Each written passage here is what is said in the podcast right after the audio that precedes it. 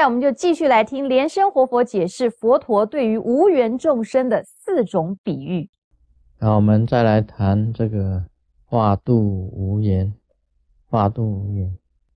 那个释迦牟尼佛时代啊，在他的时代里面呢，僧团里面有很多的戒律，但事实上，这个并不是每一位啊，每一位出家众跟着佛陀的。全部通通都是守戒律，因为你知道这个释迦牟尼佛涅盘的时候啊，居然还有那些这个不守戒律的比丘啊，啊，很高兴，释迦牟尼佛啊，他走了，那居然还有那些比丘啊，居然讲什么话呢？他说：“哇，这一下子好了，这个老头子走了。”那我们从此以后就自由了，确实是有这样子的比丘。那像这种比丘呢，当时僧团里面的这种比丘，他们根本就是不会守戒律的，不守戒律。其实佛陀制定这些戒律啊，也是根据啊这个比丘啊、比丘尼所犯的这些戒。犯了做错了很多事情后，他才一条一条定下这一种戒律，变成僧团的一种戒律。释迦牟尼佛有讲四个比喻，说是跟佛法没有缘的，其中有一条就是破戒，破戒也算是的。你虽然跟佛有缘，跟着佛陀了，但是你屡次破戒。这个比喻就是什么呢？破法器，法器破了，这是喝水的杯子啊，这个一掉下去，哐，破了，就是破法器。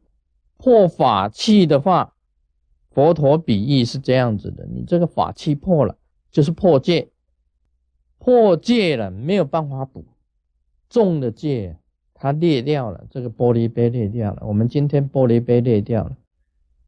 马上把它丢到垃圾桶，垃圾车来了，他就把它运走。佛陀讲这个是无言，这个是无破戒的破法器是没有言的。为什么呢？因为他讲了，佛陀把这个讲了法，这个法乳啊，进到这个破法器，它照样漏掉。根本就没有办法装了，所以今天说法给你，你听了，你没有办法装，照样流掉，这个就是无言。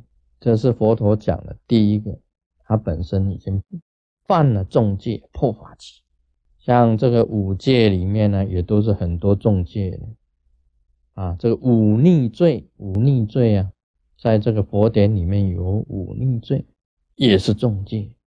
也是重戒，这个犯的话很难去补的，就会变成定业。既然是定业了，佛都没有办法去灭这个定业，当然就没有缘了，没有办法去度你。那你也算是这个无缘的、无缘的、无缘的结局啊！无缘的众生，无缘的结局啊！这个无缘，这个跟那个缘不同。那么佛也这样子讲了。有一种这个无言的这个树根啊烂了，它比喻树根烂了，真的树根烂了就没办法。我们这个在那《瑶池金母解脱定慧真经》里面有写到，一切也以根为本，以根为本，有根啊才有树干，有树干呢才有树枝。有树枝啊，才有花叶。那么是什么为为主呢？是根为主。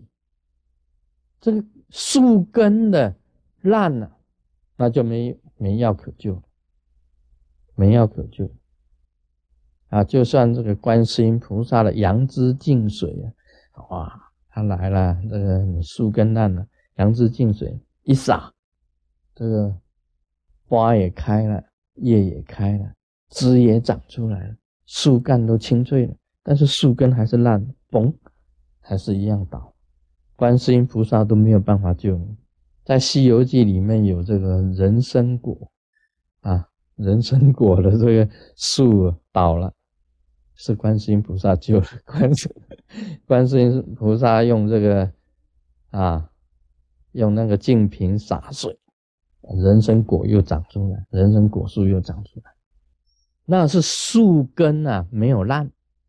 这孙悟空啊，孙行者只是把这个树啊，整个给它弄倒，把树枝啊、树叶呀、人参果全部给它打到打下来而已。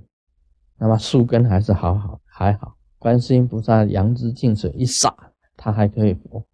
树根连树根都烂了，那就是死了。那个都是没有缘，没有缘。那么佛陀的第三个比喻是讲说。人死，那就没有缘。当然，就是人死就等于就没有没有办法再去度化了嘛。